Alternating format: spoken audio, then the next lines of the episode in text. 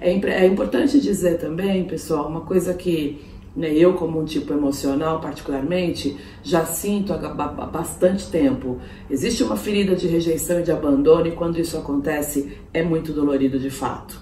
Né? Eles querem pertencer, eles querem fazer parte. E também existe uma questão relacionada é, à emoção da tristeza.